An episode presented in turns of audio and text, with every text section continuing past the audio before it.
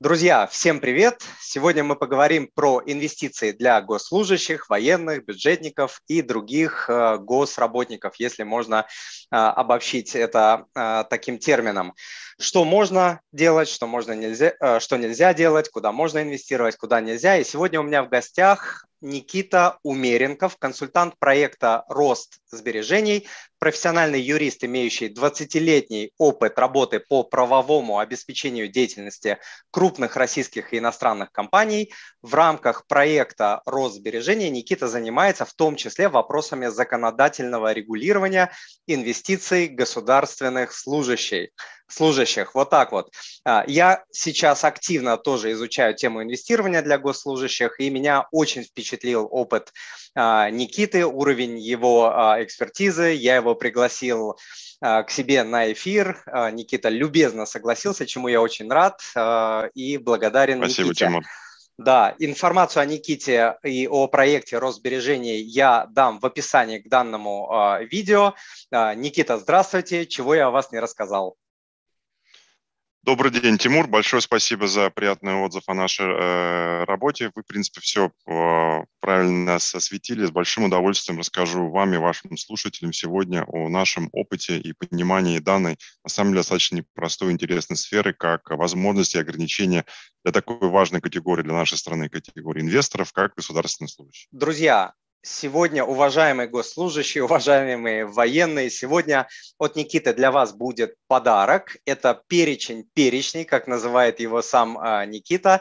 А, по сути, это актуальный на 2022 год список должностей, подпадающих под ограничения для инвестирования со ссылками на законы. Собрать такой список самостоятельно требует достаточно много э, времени, и сделать его может профессиональный юрист, который просто знает, где и что искать.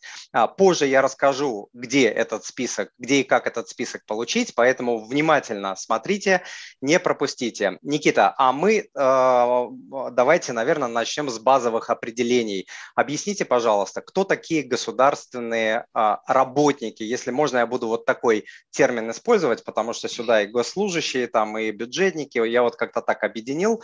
А, расскажите, пожалуйста, про, а, про основную терминологию. Да, Тимур, большое спасибо. На самом деле очень интересный и важный вопрос, потому что в обиходе мы часто говорим те, кто работает на государство, госслужащие, и действительно а, в нашей стране достаточно большой сектор экономики занимает либо госкомпании, государственные предприятия. Но вместе с тем, если посмотреть на всех, на тех, кто в общем смысле работает на государство, можно на самом деле увидеть две а, достаточно разные категории. Первая – это, собственно, государственные служащие или э, служащие гражданской государственной службы. Да? Государственная служба может быть как гражданской, так и военной. И э, все остальные люди, которые работают у нас на государство. Их, скажем так, в бытовом смысле э, корректно назвать бюджетниками. Uh-huh. Если начать со, со второй сферы, что это такие? Это, например, врачи да, потому что в нашей стране большинство медицинских учреждений, поликлиник, больниц – это государственные учреждения. Поэтому врачи, медсестры, нянечки в этих больницах – это являются э, люди, которые получают зарплату из государственного бюджета, они являются э, бюджетниками. Учителя э, в школах, э, нянечки, преподаватели в детских садах, работали, э, работники музеев, работники культуры, работники искусства, да, которые работают в государственных Эм, театрах или других заведениях культуры. Все эти люди также, можно сказать, они работают на государство, получают доход от э, из источника в виде федерального бюджета, но при этом их статус достаточно серьезно отличается от статуса о том, о чем мы сегодня будем говорить, а именно государственных служащих. И главным критерием различия между первой и второй категорией будет являться, а в чем является правовое основание для обусловлены на трудовых отношениях таких категорий людей. И э, если мы говорим про бюджетников, это ну, стандартный типичный трудовой договор, который регулируется Трудовым кодексом Российской Федерации, то для той категории, про которую мы говорим, Трудовой кодекс вторичен, а первичен э, документ, а именно закон под названием о государственной гражданской службе Российской Федерации и служебный контракт, который каждый госслужащий заключает с ведомством или организацией, в которой он приступает к государственной службе. И важно отметить, что, что именно законы, регулирующие госслужбу, они являются приоритетными и первичными в регулировании статуса госслужащим. А вопросы трудового права, которые содержатся в Трудовом кодексе, они для этой категории являются вторичными. Хорошо, спасибо. А, а как насчет э, работников госкорпораций и работников э, компаний, где основным акционером является государство? А, спасибо большое, Тимур. Очень хороший вопрос. А, на самом деле, я думаю, мы об этом сегодня еще будем подробнее говорить. В вопросах статуса государственных служащих нельзя подходить, ну или неправильно будет их всех мерить под одну линейку под одну гребенку, потому что статус может очень сильно а, различаться.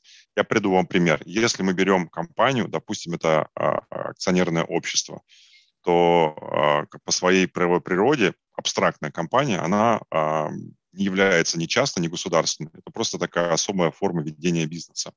И в какой-то момент времени да, все ее акции могут принадлежать частным лицам, и это частная компания. А в другой момент, допустим, э, все эти э, акции, либо их большинство может скупить государство, либо в лице органа какого-то государственной власти, либо в лице другой корпорации. И фактически такая, а, такая фирма, такая компания, не, не поменявшись ни название, ни организационно-правовой формы, да, она будет а, принадлежать напрямую государству контексте ограничений, про которых мы сегодня говорим, а, а именно законодательства государственной службы и тех ограничений, которые установлены специальными законами, о которых я чуть позже расскажу, они применяются к не всем государственным корпорациям, а только к тем компаниям, которые были специально созданы для осуществления задач, возложенных на государство. То есть если их статус регулируется специальными законами, специальными правовыми актами, то в них, как правило, прямо предписано, что такие ограничения на них распространяются.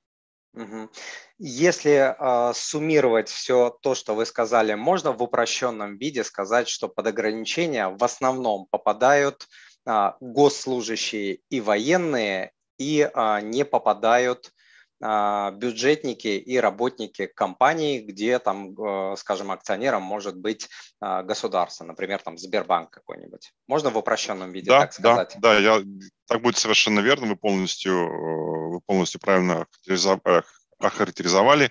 То есть для того, что мы, мы чуть попозже, думаю, сегодня будем говорить про тот алгоритм, который мы бы рекомендовали для определения, скажем так, своего статуса и понимания. Но начать нужно с того, что какой документ Э, вы подписывали, приходя на работу. Да. Если это служебный контракт, значит, вы госслужащий. Если это был трудовой договор, то это значит, что, эм, скорее всего, эти ограничения к вам не применены. Понятно. А можно ли понять простому человеку, не юристу, простой алгоритм действий, чтобы ответить э, до того, как он пойдет и возьмет консультацию у юриста, вот просто для себя понять, я подпадаю под ограничение или нет. Вот какой простой э, алгоритм, что может сделать простой человек, не юрист?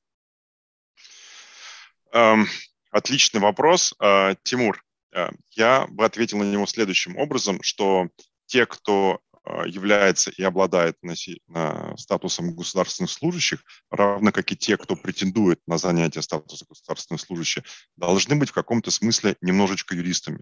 Я объясню почему. Дело в том, то, что э, ограничения, э, в том числе и на инвестирование, о которых мы будем сегодня говорить, они накладываются только при обретении статуса государственного служащего. Поэтому даже те, кто претендует на такой статус, они должны, и, как правило, люди это всегда делают и понимают, а, какие ограничения будут применимы, если они поступят, допустим, если есть конкурс на какую-то должность, они его пройдут, а, к ним будут применимы, и они, соответственно, скажем так, приводят свой юридический статус да, а, в соответствии с теми требованиями, которые к ним будут, будут, будут, будут предъявляться.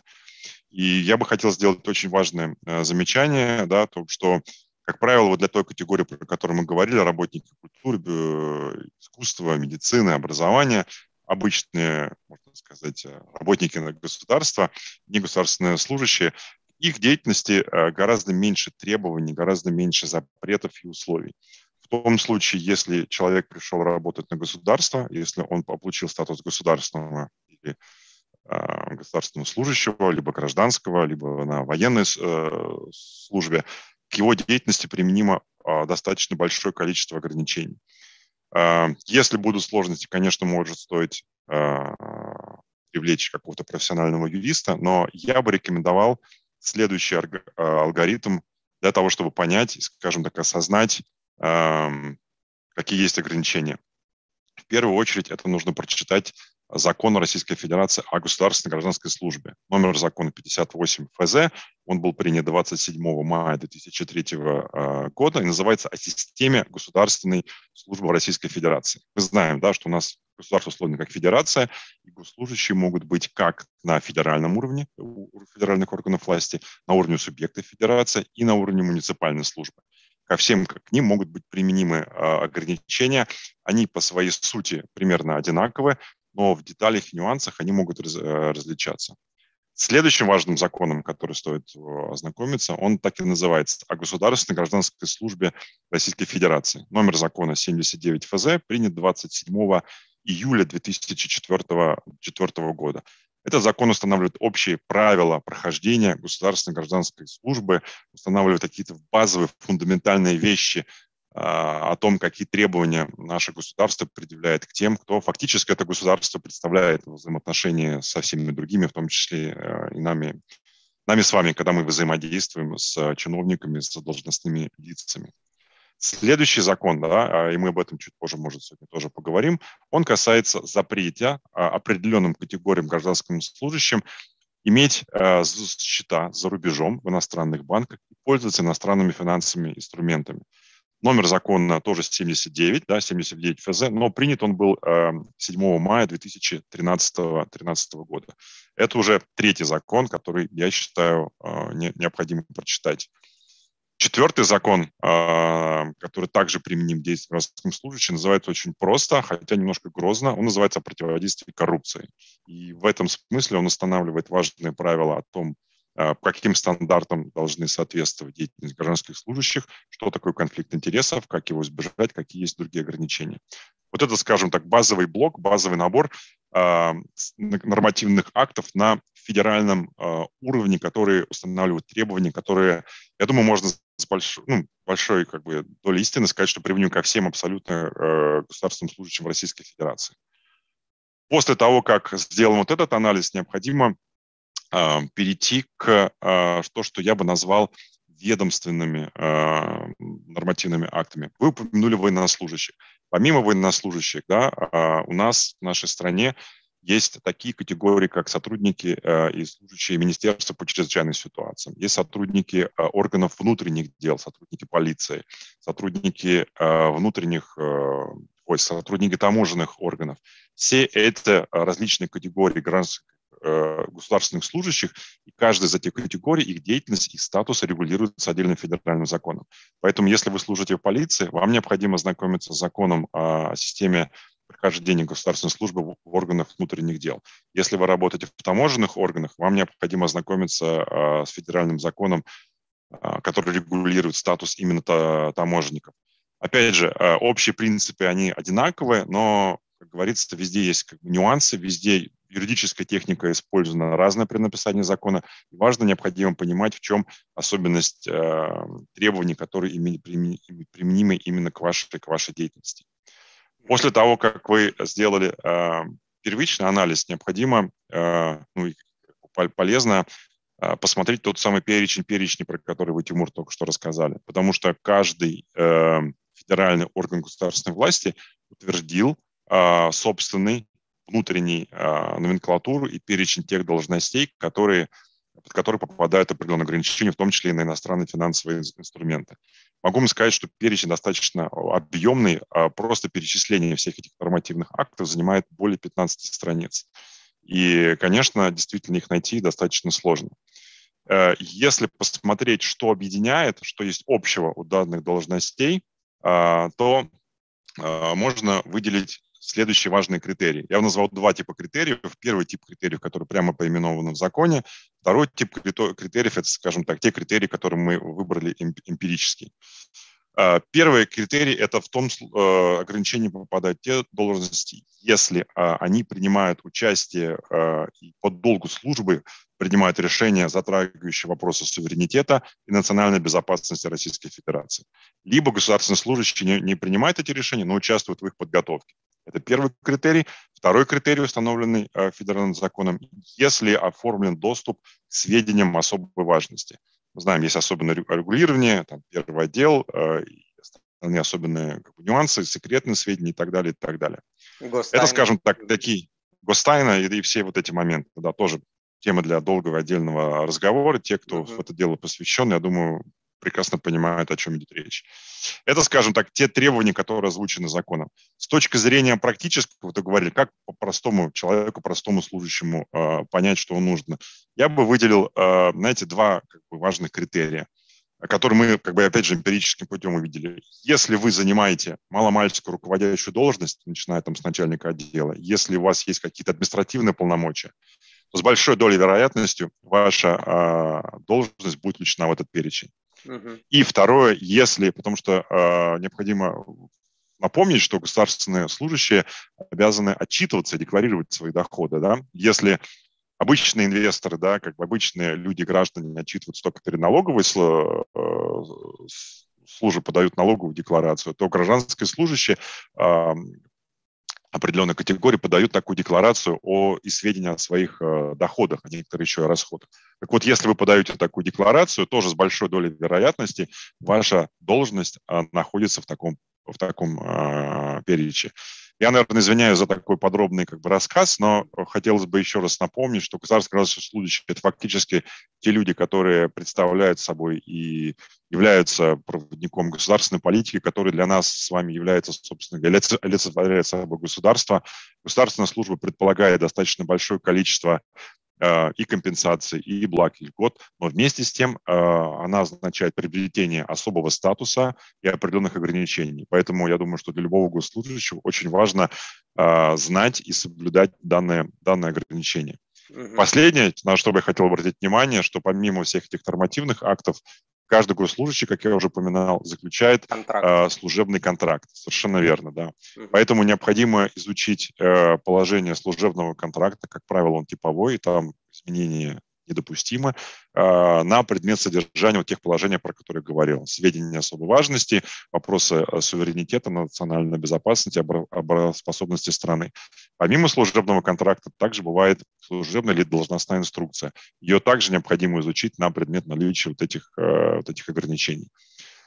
Изучив вот эту совокупность вот этих материалов, а, а, я думаю, что можно с практически стопроцентной вероятностью понять, да, и, и осознать подходишь те ограничения, и те важные, подходишь ты как бы или Как правило, э, ответ приходит гораздо раньше, да, и скорее, если ответ положительный, да, то, наверное, по большому счету, это как только ты нам нашел свою должность в этом списке, дальше можно не искать.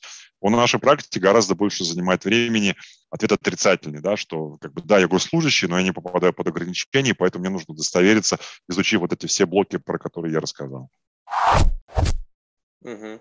Интересно, а можно ли отсюда опять же сделать упрощенный вывод, что если а, в основном попадают а, сотрудники, а, которые занимают руководящие должности, имеющие доступ там, к гостайнам, к секретным каким-то материалам, то можно ли сказать, что это все-таки меньшая часть сотрудников, как и в обычной компании, да, руководящий персонал это там 5-10%, остальной персонал это линейный, а, персонал. Вот можно из этого сказать, что большая часть военнослужащих все-таки не имеет а, ограничения, а имеют ограничения все-таки меньшая часть. Или такой вывод сделать нельзя?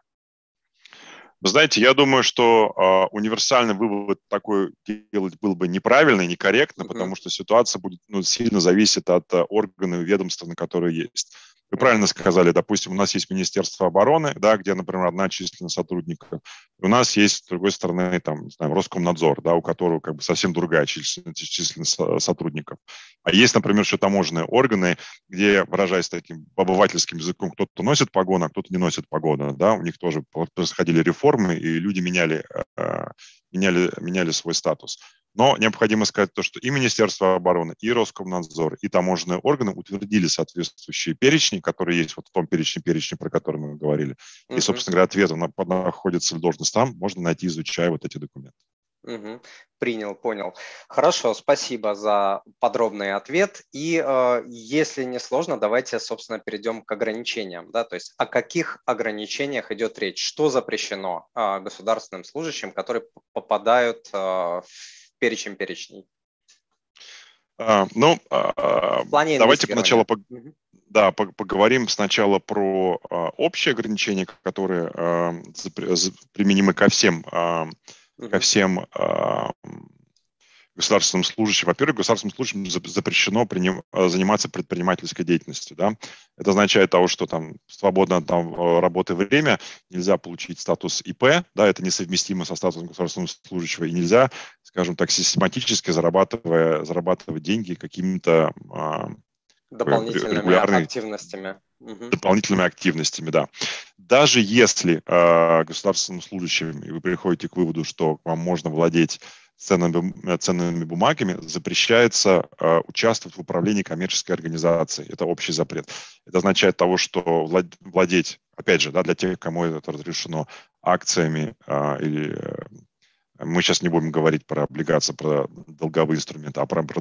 Владеть акциями можно, но приходить на общее собрание акционеров или собрание участников, да, если это доля в а, ООО, и там голосовать по вопросам подвески дня, Нельзя. А, закон запрещает, да, потому что он говорит то, что это приравнивается к а, активному деятельности по управлению коммерческой, коммерческой организацией. Угу. В отношении э, инвестиций два основных главных запрета. Опять же, первый запрет универсальный, он запрещает э, владение ценными бумагами в том случае, если такое владение приведет к конфликту интересов.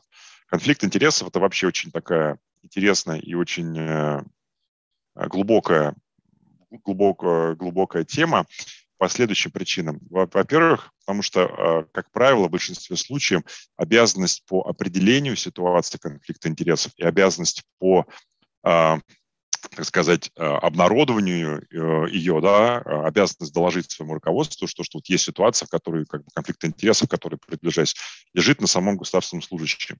Более того, да, существует достаточно большое количество прецедентов, когда государственные служащие, теряли свою должность ввиду того, что они не докладывали э, о том, что конфликт интересов у них происходил. Приведу пример. Да, был случай, когда а, работник в регионе потерял э, должность по причине того, что он отвечал за проведение тендера на проведение э, определенных государственных закупок. И на тендер э, пришла э, компания, которой владела его супруга. И несмотря на то, что сам Э, тендер она не выиграла, то есть контракт как бы фирма не получи, э, супруга не получила, тот факт, то, что он умолчал о том, то, что как, будучи ответственным за проведение этого mm-hmm. конфликта интересов, стоило ему, э, стоило ему на самом деле должности. Поэтому обязанность э, определять конфликт интересов, да, она лежит на самом государственном служащем. Опять же, с некоторыми исключениями. Да, я упомянул про работников органов внутренних дел, работников таможенной службы. Вот для них установлено э, отдельное требование э, в законе, который регулирует их статус, прямо написано, что они обязаны передать эти бумаги в доверительное управление для того, чтобы даже э, видимости конфликта интересов не было. То есть принятие решения э, о том, что есть конфликт интересов или его нет, для этих категорий госслужащих оно отнесено как бы не не им делегировано, да, а как бы априори не допускается их конфликт, конфликт интересов. А, вот. А, вторая важная часть э, запретов касается запрет на иностранные финансовые инструменты. Что как я такое? уже упоминал, да, есть э, у нас подробный закон, который э, описывает данный запрет, да, у него очень такое сложное длинное название, я его прочитаю о запрете отдельным категориям лиц открывать и иметь счета, вклады, хранить наличные денежные средства и ценности в иностранных банках, расположенных за пределами Российской Федерации, владеть и или пользоваться иностранными финансовыми инструментами. Закон был принят э, в 2013 году, и некоторое время после его принятия в нем отсутствовало определение, что же такое иностранный финансовый инструмент. А, но затем это было поправлено, и в настоящий момент он достаточно подробно описывает и отвечает на все вопросы, что такое иностранный финансовый инструмент и э, какие категории активов являются под запретом. Давайте э, поговорим об этом чуть подробнее. Давайте. Первое, конечно, что, что нас интересует как инвесторов, это ценные, ценные бумаги. Закон дает универсальный критерий. Он говорит о том, что ценными бумагами являются такие инструменты, которые присвоен международный идентификационный код ценной бумаги, а именно код ISIN, да, ISIN. и все те угу. бумаги, которые зарегистрированы не в Российской Федерации, то есть их код начинается не с букв RU, они являются иностранными э, финансовыми инструментами. И на них Это очень важное, э, очень важное определение, потому что, к примеру, э, на российских биржах э, вполне доступны акции компаний, которые нам с вами кажутся абсолютно российскими, да, чей бизнес а, ориентирован на Россию. Наиболее очевидным примером, который мне ходит, приходит в голову, это Тиньков, Яндекс, Яндекс Mail.ru. Поле золота. Это mm-hmm. Mail.ru совершенно верно. Однако, если вы посмотрите на сайте Мосбиржи, либо в приложении, либо в каких-то еще детали этой ценной бумаги, можно увидеть то, что на самом деле активы этой компании структурированы таким образом, что эмитент данной ценной бумаги является не российская компания. Это может быть там Кипр, Люксембург, Ирландия или, или кто-то еще. То есть это зарубежная компания. Таким образом, акции таких фирм являются иностранным финансовым инструментом. Об этом необходимо помнить, это, это необходимо знать. И ISIN а, а, начинается не с букв RU, да, RU, и, по-моему, там еще SU, а, да, а с да, других да. букв. Угу. Да, да, совершенно верно, да. Поэтому э, необходимо помнить, что, что все бумаги, даже которые могут казаться сугубо российскими, э, если они не кодированы вот именно кодом RU, они могут быть, э, точнее, могут быть, э, они являются под запретом тем категориям госслужащих, которые под них попадают. Угу. Вторым запретом является аналогичный уча- запрет на приобретение любых э, долей э, в уставных капиталах иностранных организаций. То есть э, государственный служащий не может быть если акционер, ты владеешь как бы частично акционерным обществом, да, существуют другие формы юридических лиц, например, там общество с ограниченной ответственностью, партнерство, товарищество или так далее. Так вот, быть учредителем иностранного юридического э, лица и получать долю участия в таких компаниях для государственных служащих также запрещено, потому что такая доля будет являться для него иностранным финансовым, иностранным финансовым инструментом. Угу. Следующей очень интересной э, категорией является доверительное управление, которое учреждено по иностранному праву. А, другими словами, траст. Да? Если мы э, говорим про доверительное управление, а по-английски доверительное управление – это именно траст, если оно учреждено не по российскому гражданскому кодексу, такая форма а, актива будет являться иностранным финансовым инструментом, такая реструктуризация будет запрещена для э, российских государственных служащих. Uh-huh. Государственным служащим запрещено брать займы, запрещено брать кредиты в иностранных... Э, в том числе на недвижимость. Э, вне зависимости. Мы о недвижимости чуть попозже поговорим, uh-huh. но на самом деле брать займы в иностранных банках, да, это, во-первых, означает то, что нужно счет открывать в таком банке. Второе, да, есть прямой запрет на любые займы, на кредиты в иностранных банках. Ну и, наконец, нововведение, на самом деле, прошлого года тоже достаточно, мне кажется, нашумевшую в своей, какой, в своей сфере, это полный запрет на а, цифровые финансовые активы, не российские, да, которые были выпущены не в российских э, информационных системах, а также на любые цифровые валюты. То есть, если мы говорим про, а, про крипту, да, если уж говорить таким обывательским mm-hmm. языком, то она является под запретом для иностранных государственных служащих. Я уже упоминал о том, что госслужащие отчитываются да, о своем имуществе. И интересно сказать, что до появления этого запрета э, в той отчетности, которую предоставляли госслужащие, криптовалюта была выписана отдельной строчкой. Да, потому что достаточно сложный и, должен прямо сказать, муторный процесс заполнения этих, этих деклараций. И Министерство труда каждый год выпускает методические рекомендации с э, как типа шпаргалки, да, куда что писать, какие как бы колонки, какие категории. И вот Минтруда говорила, что в какую колонку писать криптовалюты. Но, соответственно, с тех пор, как э, в январе 2021 года криптовалюты стали под запретом, необходимо понимать том, что э, госслужащие владеть ими не вправе. Угу. Вот, вот такой перечень иностранных финансовых инструментов. Спасибо. Можно еще побольше деталей, например, по BPIF и ETF, а, даже не а, в первую очередь по BPIF, да, у которых может быть а, ISIN.ru, но которые могут инвестировать в иностранные инструменты. И потом про ETF, которые торгуются на московской бирже, например, там тот же Finex. Да, отличный вопрос. Э, э, Тимур, давайте начнем, наверное, с последнего, потому что на него вопрос, ответ достаточно однозначный. Если вы посмотрите ISIN Finex, то увидите, что первая буква у него это не ARU. Поэтому mm-hmm. это, наверное, не к сожалению, но это просто как медицинский факт, да, что ETF, которые торгуются, которые нам предоставляет Finex, они не являются а, российским финансовым инструментом, и в смысле закона, о котором мы говорим, они являются иностранным финансовым инструментом. Угу. Поэтому владеть государственным службой нельзя. Да. К сожалению, эм, мы знаем и мы видим том, что достаточно ну, как бы агрессивно а, рекламировал свою, свои продукты да, компания Finex, и мы неоднократно были свидетелями ситуации, когда служащие приобретали, да, как бы ведясь на эту рекламу и, и маркетинг, а потом думали, ой, что же я сделал, почему, как бы, как мне выходить из, из такой ситуации. Mm-hmm. Поэтому я еще раз повторю, что если вы государственный служащий и хотите заниматься инвестированием, надо понимать то, что вместе с теми бонусами, да, которые дают госслужбы, есть еще и ограничения, ограничения, которые вам необходимо изучить именно применительно к той должности, к тому ведомству, которым вы занимаетесь.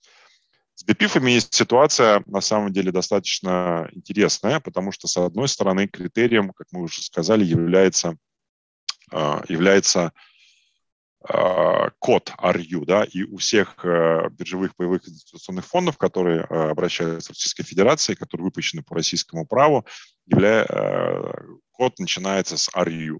Однако многие из них носят как бы внутри себя в наполнении именно а, иностранные финансовые активы. Более того, у Сбербанка до недавнего времени, ну, как бы где-то год, год-полтора назад один из BPIF так и назывался там S&P 500, да, то есть он прямо говорил то, что внутри его состав, составные части являются а, вот этими а, составные части являются иностранные финансовые. Угу, Бумаги из индекса, совершенно верно, да. Э, и тут встает вопрос, э, а как понимать э, требования закона о запрете иностранных финансовых инструментов, где написано, что запрещается владеть иностранными финансовыми инструментами как напрямую, так и косвенно через третьих лиц. Если мы посмотрим правила доверительного управления, которые да, предусматривают вот эту БПИФ, мы увидим том, что, по сути дела, а, собственнику данного боевого инвестиционного фонда, Пайщики. он является, угу. он является пайщиком, да, то есть ему вот эти иностранные бумаги, да, в той части, в которой у него БПИФ есть, также, также принадлежат. А, как быть с таким дуализмом на сегодняшний день на самом деле не, непонятно. Мы обращались с запросом в Министерство труда Российской Федерации, да, которая, собственно говоря, отвечает за подобные разъяснения, где нам пришел такой половинчатый ответ о том, что необходимо соблюдать требования, ограничения, которые, которые предусмотрены данным федеральным законом. В этой связи, да, учитывая, что знаете, те государственные служащие – это все-таки особый статус, которым, как правило, люди обычно дорожат, Э, мы призываем как бы вдвойне подумать, прежде чем, э, прежде чем э, приобретать такие инструменты, потому что вполне возможно, что, что ваш работодатель, а именно тот ведомство, в котором государственный служащий трудится, сочтет наличие подобных инструментов, о котором вам в любом случае нужно будет необходимо заявить в рамках декларационной кампании косвенным владением иностранного финансового инструмента. Потому что, опять же, если мы вернемся к смысл и цели и миссия данного закона, она в чем состоит? В том, что государственные служащие, да, они служили интересам Российской Федерации. Uh-huh. Если ты покупаешь даже в российской упаковке по факту иностранные, э, иностранные акции, то как бы, вопросы как бы, цели, достигаются ли цели данного закона, они как бы остаются, остаются в воздухе. Поэтому мы вполне допускаем ситуацию, что владение такими э, фондами может быть, быть признано косвенным владением. А я опять, опять же еще раз э, повторю, данный вывод мы делаем на основании изучения именно документов данного БПИФа, потому что в правилах доверительного управления прямо написано, что пайщик фонда является совладельцем его активов. Угу. Хорошо, спасибо. Брокерские счета и ИИС в России и за рубежом для госслужащих. Да, отличный а, вопрос. К сожалению, а, хотя мы видим, что, что в последнее время вопрос инвестирования фондового рынка для людей становится более привлекательным, но тем не менее очень часто возникает вопрос, а можно ли государственному служащему открыть брокерский счет, а можно ли открыть Э, и, к сожалению, даже бывают такие досадные случаи, когда люди из хороших побуждений приходят к начальству, да, спрашивают, а можно ли мне открыть брокерский счет? Или, а можно ли мне открыть индивидуальный инвестиционный счет? На что в некоторых случаях слышится категорический ответ «нет, ни в коем случае». Нет, нельзя. На всякий случай, что, да. Что совершенно верно. Является, наверное, а, отчасти не, не, не, ну, не совсем, я не побоюсь этого слова, компетентностью, да, потому что э, если что-то незнакомо, зачастую проще это дело как-то запретить или ограничить. Важно сказать то, что никаких ограничений для государственных служащих на открытие брокерских счетов в Российской Федерации не существует. Да? И более того, да, когда говорится про запрет иметь э, иностранные финансовые инструменты, счета э, за рубежом, говорится про зарубеж. А государственный служащий вполне может открыть и счет в российском банке, и брокерский счет у российского брокера, и может на этот счет купить даже иностранную валюту. Это не будет являться, это не будет являться нарушением. Uh-huh. Такой способ инвестирования, как ИИС, он абсолютно дости, э, доступен государственным служащим. Э, никаких запретов и ограничений на открытие их нет кроме тех общих вещей, про которых я сказал, да, это, а, иностранные акции, б, конфликты, э, б, конфликты интересов. Поэтому общий ответ э, на ваш вопрос, то, что да, конечно, и то, и другое Российской Федерации доступно, но, э, как я уже сказал, учитывая, что статус госслужащих может сильно различаться, прежде чем, как бы, открыв этот счет, наполнять его да, соответствующими финансовыми инструментами, необходимо изучить и ответить на вопрос, какие ограничения применимы к вашей должности, к вашей позиции для того, чтобы не оказаться в сложной ситуации затем.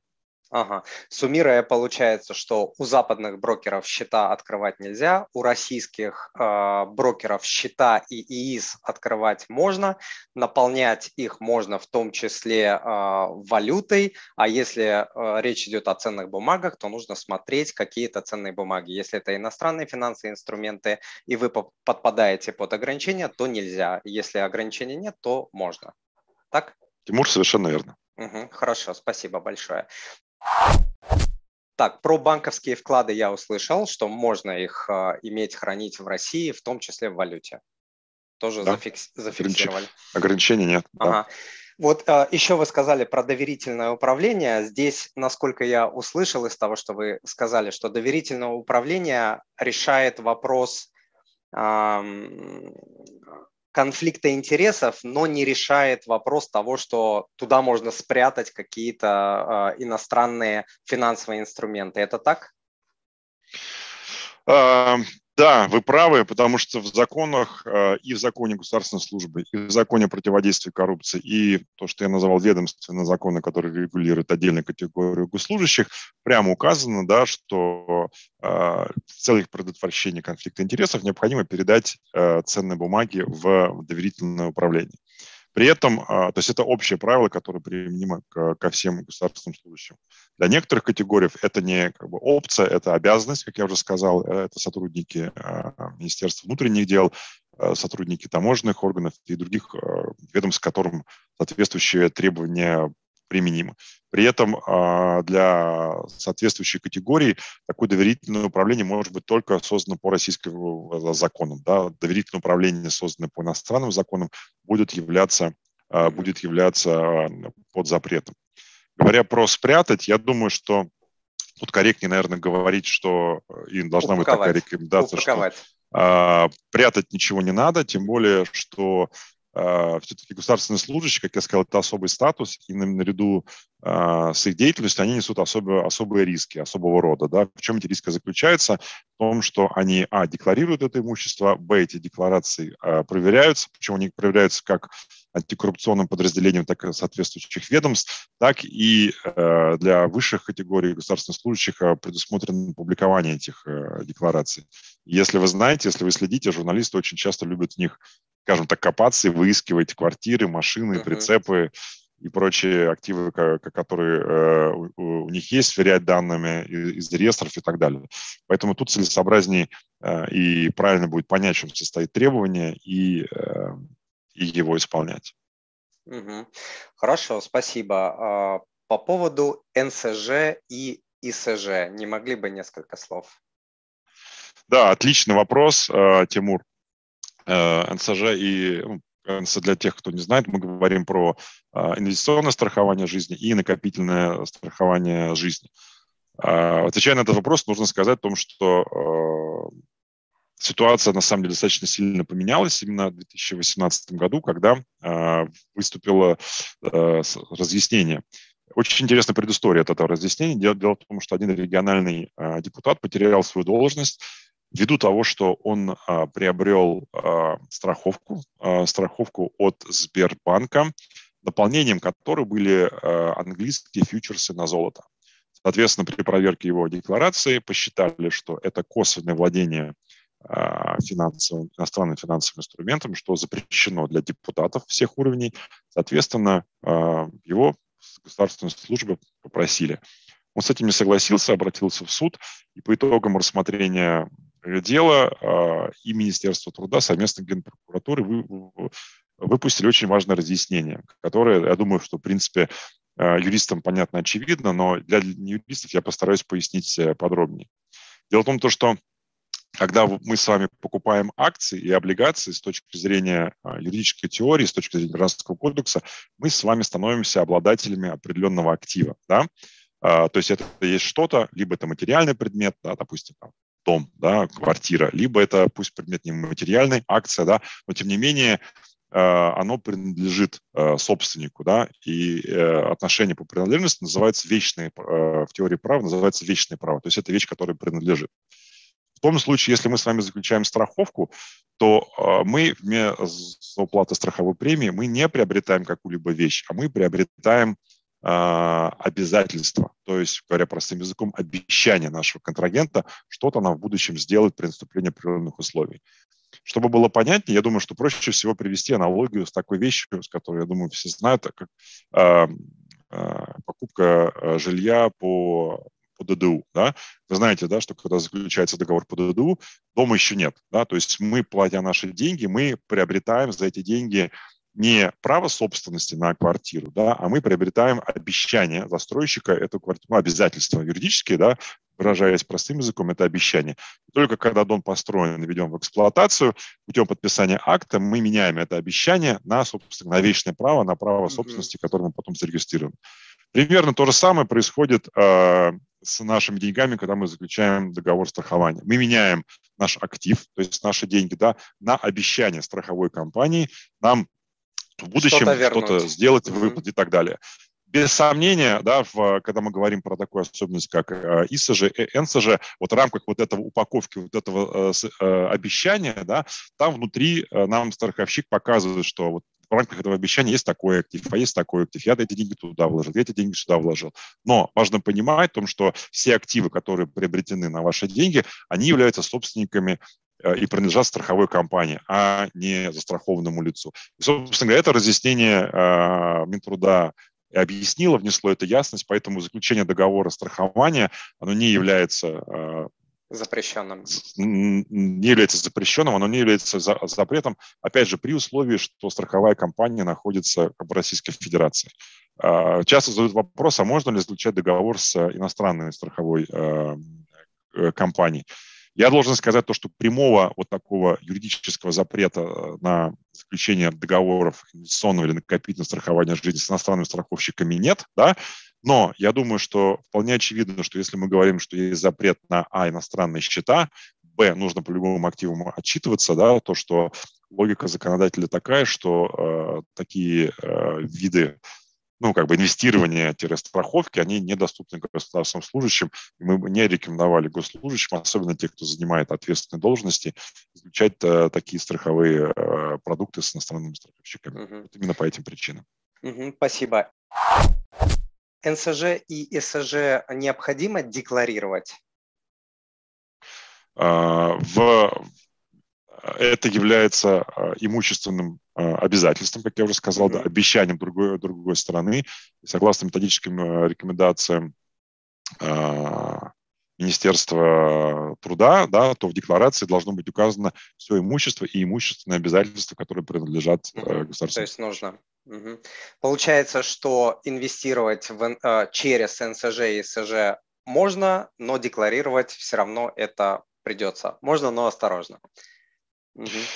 Я думаю, что такая важная информация заключается в том, что декларировать придется на самом деле все, да, причем декларировать нужно не только свое, но и имущество супруга. Вот мы еще не проговорили, не проговорили на кого-то. Да, это мой следующий вопрос. Ага. Да, и в рамках нашей деятельности тоже были такие интересные случаи, когда э, как бы успешная карьера у одного из супругов, да, а успешная карьера у другого супруга, при этом он, допустим, он айтишник, а работает в крупной там, западные компании. И система мотивации и компенсации, которую им дают, она предполагает опционы на акции. То есть в классическом виде иностранный финансовый инструмент. И вот как бы, чтобы в такой ситуации не попадать, а еще раз нужно помнить, да, и понимать, какие ограничения э, э, применимы к э, тому или иному госслужащему. Да, я уже сказал, что они распространяются на членов семьи. Э, с точки зрения закона под членами семьи понимается супруга и несовершеннолетние дети. Э, если мы говорим, да, допустим, про бывших супругов, либо про э, совершеннолетних либо про детей, совершеннолетних родителей. детей, а родители, они являются с точки зрения закона третьими э, лицами, и они соблюдать ограничения, э, если это, опять же, естественно, их средства, не, не обязаны. Угу. Да, ну вот мы плавно подошли как раз к этому вопросу, такой э, тоже серьезный вопрос. Из того, что вы сказали, получается, э, что нельзя э, супругу и несовершеннолетним э, детям владеть теми инструментами, которыми владеть нельзя. Вот. Э, если речь идет про бывшего супруга, про совершеннолетних детей, про родителей своих и родителей супруга, братьев, сестер, то такого ограничения нет. Но правильно я понимаю? Да. Ага. А как с этим соотносится э, концепция косвенного владения? Когда, да, вроде бы это брат, вроде это там третья сторона, но ты через него каким-то образом приобретаешь те или иные инструменты. То есть это является нарушением, это можно доказать, это легко доказать. Это вообще выход для человека, который хочет там что-то купить, там квартиру в какой-нибудь Болгарии, Турции, у него есть брат, сам он не может, но он хочет это сделать. Это возможно или это опасно? Тимур, если позволите, я тоже начну отвечать с конца на ваш вопрос да, про ага. квартиру в Болгарии. Несмотря на запрет на счета, на финансовые инструменты, на сегодняшний день запрета на владение недвижимостью для государственных служащих нет. Поэтому государственные Верно. служащие могут владеть. Более того, многие наши депутаты, а, они, в принципе, вполне официально декларируют а, недвижимость э, в зарубежных странах. На это запрета нет. Этот запрет неоднократно рассматривался, да, но наши э, принимающие решения э, законодательно, понимая, да, то, что mm-hmm. необходимо делать госслужбу привлекательной, в том числе для успешных людей, вполне э, возможно, э, у них к моменту прихода на госслужбу уже имеется зарубежная недвижимость. Поэтому такого mm-hmm. требования э, для них нет. С точки зрения закона, вот те категории, которые вы сказали, там, тесть, теща, там, бывшая жена, совершеннолетние дети, они являются третьими лицами. Они являются, э, ну, скажем так, юридически Э, если говорить про отношения инвестирования, чужими, чужими людьми. Да, они, может быть, по другим отраслям права, например, по семейному праву будут э, являться родственниками. Э, родственниками, да, но именно для цели установления вот этих ограничений они таковыми как бы являться не будут. Угу. Насколько можно и насколько могут э, это все дело доказать, я думаю, что э, правильное отношение, да, учитывая, что я основной своей э, профессии юрист, что необходимо понимать, что ограничения и запреты вводятся ну, неспроста, а с определенной целью. Да, поэтому э, ну, наверное, не совсем правильно играть с и государством и, скажем так, перескакивать, пытаться перескочить эти там красные линии ограничения путем э, тех э, возможностей э, инвестирования, чем там через вторых, через третьих лиц. Потому что в том случае, если будет такая поставлена задача или такая как бы цель, я думаю, доказать на самом деле можно все. Я могу сказать более того, да, как показывает практика, опять же, это самый крайний экстремальный случай, да, но, например, если мы помним крупные коррупционные дела там, того же самого полковника Захарченко, да, имущество конфисковывали у его друзей, у его родителей, у кого-то еще, просто потому что они не могли э, внятно и понятно объяснить источник э, вот этого имущества. Поэтому я думаю, что э, надо понимать, что, опять же, возвращаясь к нашему главному тезису, Госслужащие, это, знаете, это люди, которые как-то находятся на виду, да, и государство говорит о том, что ваша репутация должна быть безупречная, да, решения вы должны принимать, да, исходя из интересов государства, а не из ваших личных интересов. Поэтому э, мы бы рекомендовали все-таки соблюдать те ограничения, которые установлены э, вот этим законом. Опять же, повторюсь, они установлены как для самого госслужащего, так и для э, их текущих э, супругов, для бывших супругов, для родителей, там, братьев, сестер, дяди, тети, они не установлены. Хорошо, спасибо за исчерпывающий ответ. А, кстати, вот по поводу э, зарубежной недвижимости, э, как люди решают проблему с тем, что недвижимость зарубежную можно иметь, а счет э, в зарубежном банке, чтобы обслуживать эту недвижимость, платить там за коммуналку и за налоги нельзя? Вот как, как, это, как это делается? Просто через знакомых или там доверительная какая-то а, расписка должна быть э, с другим человеком, что доверяю тебе вот обслуживать мою недвижимость, которая в Болгарии, в Турции? Тимур, очень интересный э, вопрос. Я с вами полностью согласен, что обслуживание недвижимости э, оплата э, и налогов, давайте напомним, коммунальных услуг, является далеко не тривиальной задачей. Uh-huh. Помимо законодательства об инвестировании, у нас в нашей стране есть еще э, много разных отраслей законодательства, в том числе, например, валютное законодательство. Да? И, например, э, если есть квартиры за рубежом, то, в принципе, оплачивать данные счета, данные вещи вполне можно из банков Российской Федерации. То есть не нарушая запрет, что платеж идет из Российской Федерации. А, другие варианты также возможны, которые вы упомянули, но, во-первых, а, выбор конкретного варианта зависит от именно той юрисдикции, в которой это находится, да, той страны, и от тех, скажем так, особенностей, которые приняты по управлению недвижимостью, недвижимостью здесь и там. Но вы совершенно правы, если госслужащий либо приходит на госслужбу с иностранной недвижимостью, либо э, как бы решает там приобрести, ему необходимо продумать, каким образом он будет осуществлять вот эти платежи, да, и на, налоги, и обслуживание, коммуналка, все остальное, не нарушая запреты, которые для него установлены. Хорошо, спасибо, интересно. А, друзья, в начале эфира я обещал, что сегодня будет а, подарок от Никиты. Это перечень перечней, актуальный на 2022 год. А, это перечень должностей, который подпадает под ограничения для инвестирования со ссылками на законы. И скачать этот список вы можете по ссылке moneypapa.ru slash список дефис или черточка Никита. Специально простое, простую такую ссылку я э, придумал, чтобы можно было очень легко э, набрать это в адресной строке. Не забудьте это сделать. Э, еще раз подчеркну, что собрать такой список самостоятельно требует больших, большого труда, много времени. Собрать его может профессиональный юрист, который знает, где что искать, что, собственно, э, Никита и сделал и э, поделился с моей аудиторией. Никита, огромное вам за это спасибо. И, а, наверное, последний вопрос, если вы позволите, а, давайте поговорим, а, мы поговорили там про инструменты, про запреты, про ограничения, конфликты интересов и так далее. Давайте поговорим про ответственность. Что будет, если человек намеренно или не намеренно нарушил эти ограничения, какая там ответственность, если уголовная ответственность или какая-то еще административная. Расскажите, пожалуйста. И что, если и что мы делать, говорим... И что а? делать, извините, а, и что делать, если ты понял, что ты нарушил, хочешь исправить, как это быстро исправить? Вот так вот.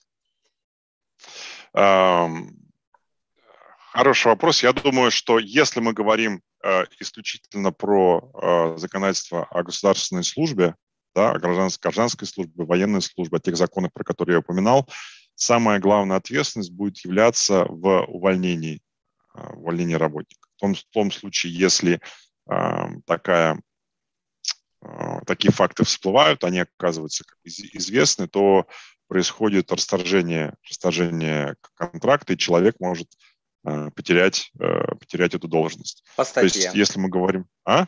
По статье, ну, да, да, по, по, по, соответствию, по, по соответствующей статье, правда, не трудового кодекса, да, а, а в данном случае это будет э, в связи с утратой доверия или по другим основаниям, которые предусмотрены. А, необходимо отметить, что если мы говорим про вещи, которые связаны с зарубежными счетами, да, то необходимо помнить, да, что у нас и налоговым законодательством, и законодательством валютным контролем установлены требования а, а, декларировать, отчитываться о движении по этим как бы, счетам, и если, поскольку зарубежный финансовый институт не является налоговым агентом, платить за них налоги. Поэтому в случае, ну, вполне возможный сценарий, где нарушение а, как бы, может быть таким много, многослойным, многоплановым, что ли, да, и ответственность уже будет наступать в рамках нарушения валютного законодательства и в рамках нарушения, в рамках нарушения а, законодательства о налогах и сборах.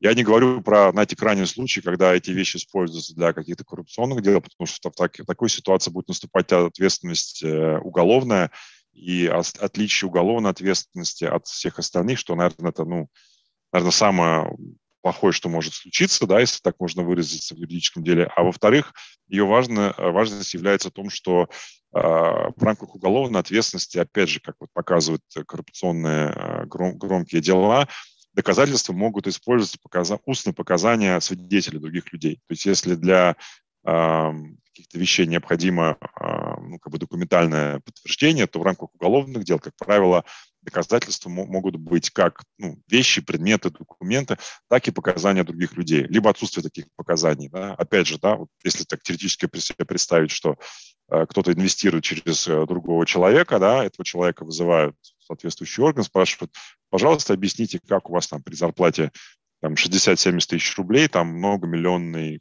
э, счет, либо в российских рублях, либо в иностранной валюте. И если человек не может это объяснить, а у следствия есть данные, что э, этот человек был близок, да, скажем так, с объектом расследования, да, то, как показывают примеры, достаточно суды очень жестко на это реагируют и конфискуют, конфискуют подобные э, скажем так, средства просто потому, что нету очевидных и понятных объяснений для, для их происхождения. Угу. Вот. Опять же, я говорю про российскую как бы, реальность. Сейчас, я думаю, реальность такая, что в любом иностранном банке, да и российском тоже, да, есть процедура под названием KYC или AML, расшифровывается как Know, Know Your, Client, client. И, uh или Anti-Money Laundering, где точно так же спросят и попросят объяснить легальное законное, э, законное происхождение вот этих денег. Верно. Э, исходя из э, вашего вопроса, что делать, Тимур, я думаю, э, и хочется верить в то, что наш с вами, сегодняшний эфир э, для тех, кто его смотрит, будет, скажем так, призывом, да, вот сделать те действия, про которые мы говорили, то есть изучить документы, изучить материалы, которые применимы к вашей ситуации и к вашему статусу, для того, чтобы получить ответы на, на, на данные вопросы, и чтобы в такую ситуацию не попадать. Потому что, попав в такую ситуацию, я боюсь, что универсальных решений на самом деле Э, быть не может. И тут слишком много факторов, потому что, во-первых, какое-то ведомство, какие там приняты правила, да, как я уже сказал, правила могут различаться. Какой срок владения, какая сумма а, того или иного счета а, декларировался в рамках декларационной кампании или нет. Все вот эти вопросы, они будут иметь, а, будут, будут иметь а, значение. Поэтому, а, конечно, если а, такая ситуация вскрылась, необходимо как бы садиться и принимать э, решение о том, каким образом э, необходимо поступить. Опять же, да, наверное, э, можно сказать то, что честность и транспарентность являются лучшей как бы, политикой, да, если есть возможность хорошие отношения необходимо об этом заявить своему бы, непосредственному начальнику и работодателю. Ну, в данном случае это в законе используется термин представитель э, нанимателя. Хотя должен прямо сказать, что у нас э, тоже были случаи, когда, э, общаясь с государственными служащими, они говорили, что а тот орган, который занимается вот этим антикоррупционным комплайенсом и законодательством о госслужбе, это, как правило, кадровые службы, Э, ну, жизнь не жизнь, да, бывает ситуация, что в этих кадровых службах люди, которые не очень разбираются, люди, с которыми не очень хорошие отношения. В такой ситуации уже нужно индивидуально выстраивать стратегию, э, как вот из этой непростой ситуации выходить. Угу.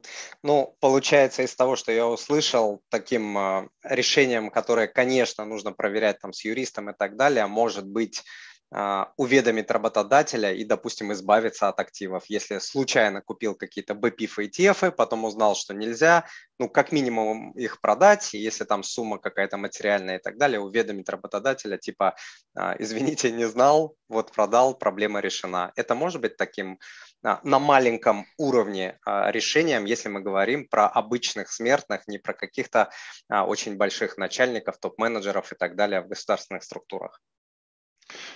А, вы знаете, ответ будет да, но да только отчасти, потому что методическими рекомендациями Министерства труда, про которые я говорил, которые регулируют порядок заполнения декларации, ими установлено и как э, стоимость активов, да, которые нужно декларировать, меньше mm-hmm. которые декларировать актив не нужно, так и срок владения, который нужно активировать. Если оказывается, что э, как говорится, без попутал, да, и случайно как бы кликая там на бирже либо приложение брокера, который валится в, в смартфон, купил что-то как бы не то, да, если продал и подходишь под эти критерии, то обязанность декларировать э, данное, э, данное имущество у, у работника нет, да.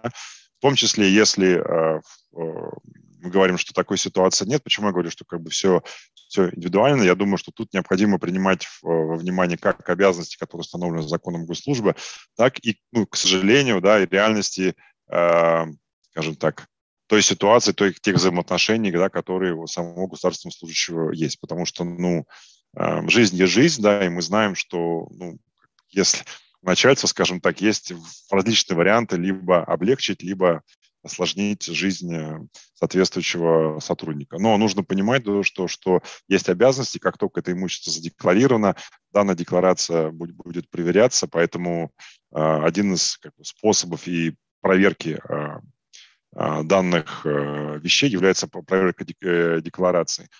Даже если э, лицо, которое обязано декларировать, их не задекларировало, а, и кадровая служба. Конечно, это касается более высоких и ответственных должностей, и прокуратура, которая осуществляет надзор за этим законом, они самостоятельно запрашивают финансовый институт, они направляют запросы в банки, в брокеры, в том числе в иностранные, о наличии Э, таких иностранных финансовых активов. И, в принципе, в публичном пространстве есть судебные дела, судебные кейсы, когда э, человек э, приходил или претендовал на государственную должность, заявлял, что никаких иностранных акций у него нет, а прокуратура в ответ на запрос, причем запрос тоже направленный в российские, в российские банки, а, приходило об, об обратном. И человек за это, за такую, скажем так, некорректную информацию о своем статусе, о своих активах платился должностью, при этом а, в суде он доказать, доказать это все не смог. Хорошо, Никита, большое спасибо. А, если, опять же, суммировать в двух словах нашу беседу, то получается, что, во-первых, самый такой большой момент – это то, что не все госслужащие подпадают под ограничения, это нужно проверять, а, верно? А, бюджетники, бюджетники, получается, в основном, а, в основном не подпадают. Сотрудники госкорпораций, там могут быть ограничения, сотрудники компаний, где акционером основным является государство, в основном не подпадают, кроме там, может быть, каких-то топ-менеджеров, у которых есть доступ а, к какой-то секретной, важной, чувствительной а, информации. Я правильно а, суммировал вот эти моменты? Да, совершенно э, верно, Тимур. А, что, что когда мы, во-первых, когда мы говорим о э, людей, которые работают на государство, их можно разделить, ну, условно, на работников бюджетной сфере, на которых нет ограничений, э, и работников государственной службы, у которых особый статус, но и э, присущие этому статусу соответствующие ограничения. Ограничения, они как есть как абсолютного характера, вроде конфликт интересов, занятия на предпринимательской деятельности, да, так и те, которые могут или не могут распространяться на них. Это, например, запрет на э, э, иностранные финансовые инструменты. И если вам наверное, посчастливилось работать на наше государство, быть представителем государства в рамках взаимоотношений э, с другими э, то правильным будет изучить и понять э, те ограничения, которые применимы именно к вашей должности. Хочется верить, что сегодняшний эфир и те материалы, перечень перечней вам помогут в этой задаче. Спасибо большое, Никита. Благодарю вас за знания, которыми вы поделились, за вашу экспертизу. Эфир а, был очень познавательным, информативным. Я очень рад, что вы а, согласились, пришли ко мне в гости на эфир. Еще раз вас а, благодарю от себя и от лица своей аудитории. Тимур, большое спасибо за а, приглашение. А, всегда был рад и очень рад был посотрудничать. Спасибо вам. Всего доброго, до свидания. До свидания.